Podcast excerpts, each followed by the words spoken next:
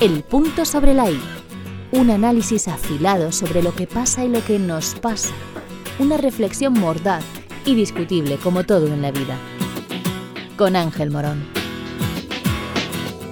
Hoy, cerebros topados. Se ha puesto de moda, o mejor dicho, los políticos han puesto de moda el palabro con una acepción inventada. Topar es un verbo que existe, pero que, según la RAE, no tiene el significado que nuestros ilustres servidores públicos le otorgan.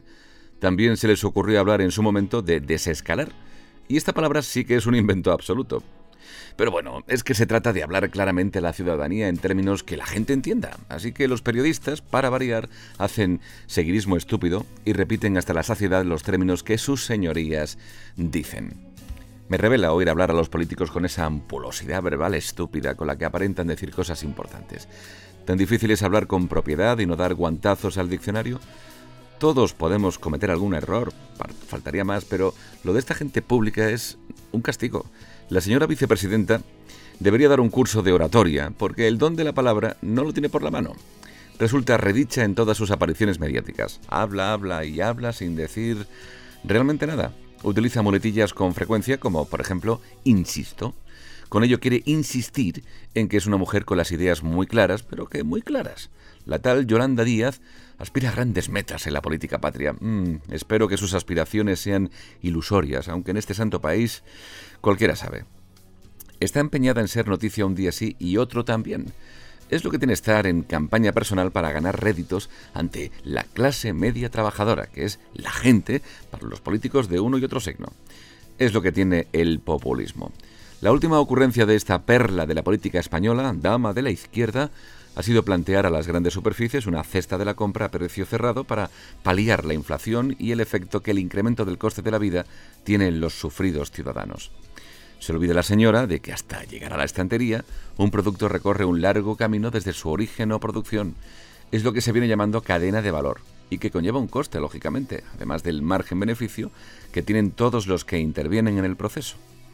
Ha planteado el asunto al sector y le han dicho que no es, que le ponga el tope a la puerta de su casa y no a la cesta de la compra. Otro señor que está a tope con sus apariciones mediáticas es don Pedro I. Aunque eso sí, solo en medios afines y con un selecto grupo de ciudadanos escogidos al azar, no me digas, que lo interpelaron en su casa en la Moncloa.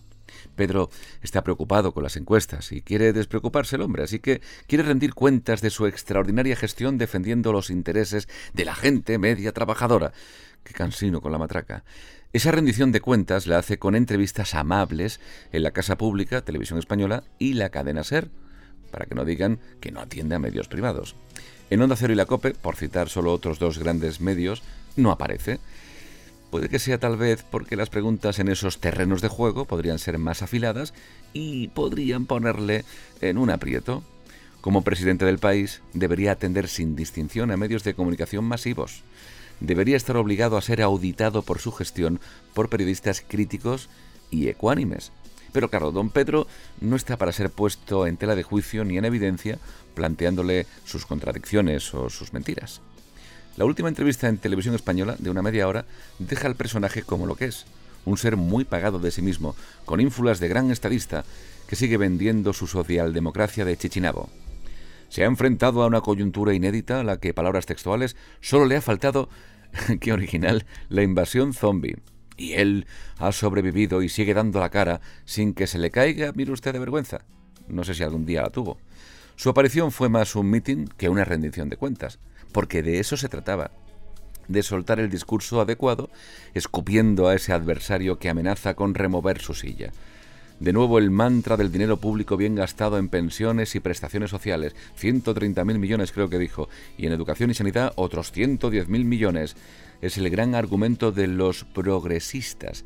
La defensa del estado del bienestar pasa por un régimen fiscal confiscatorio.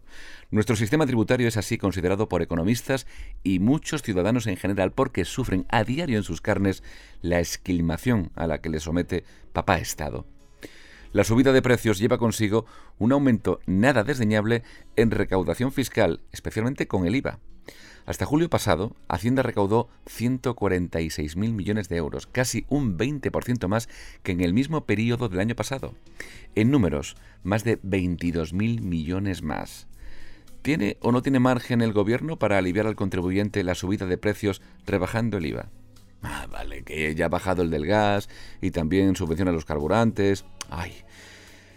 El Estado es un gran beneficiario de la inflación. Pero ojo, ojo con esto porque se suele decir que la economía, el bolsillo, es o puede ser definitivo en las elecciones.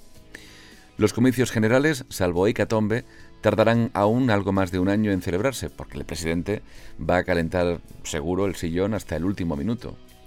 Posiblemente don Pedro sea vapuleado en las urnas, o tal vez no.